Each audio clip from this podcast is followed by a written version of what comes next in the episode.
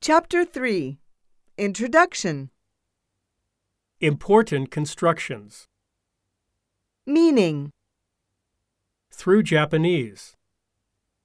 What does this sentence mean? What is the meaning of this sentence? In Japanese,